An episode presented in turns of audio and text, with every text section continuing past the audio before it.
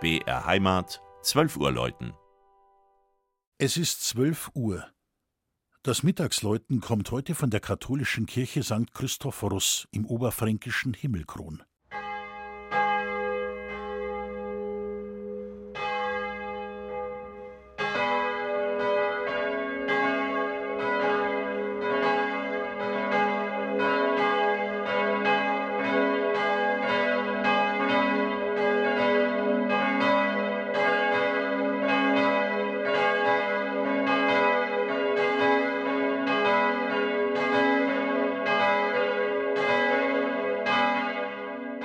Selbst mit größter Anstrengung ist es unmöglich, sie zu übersehen.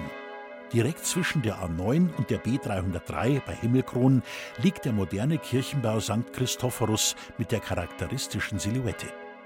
Sie ist eine von derzeit knapp 50 deutschen Autobahnkirchen, die Reisende und Pendler zu Gebet, Besinnung und geistiger Erholung abseits der Straße einladen.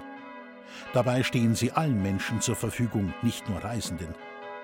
Der Ort Himmelkron wird Funden zufolge seit der Bronzezeit besiedelt.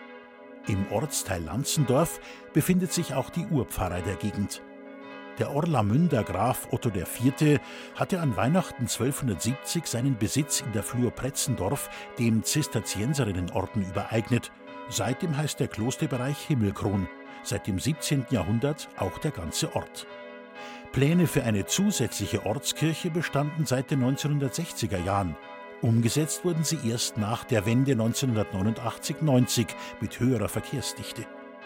Gestaltet nach Plänen des Bamberger Diözesanbaumeisters Eugen von Metz wurde die Autobahnkirche 1998 eingeweiht.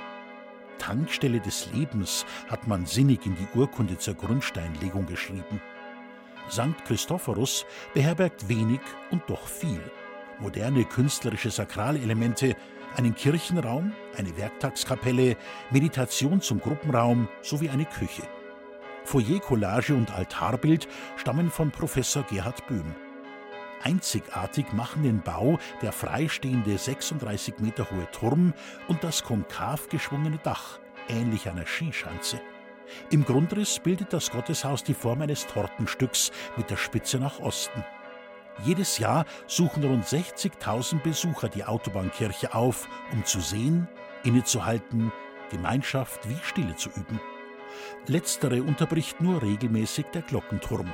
Dort tun drei Glocken von Perna aus Passau mit einem Gesamtgewicht von 1,3 Tonnen ihren schallenden Dienst. Das Mittagsläuten aus Himmelkron von und mit Christian Jungwirth.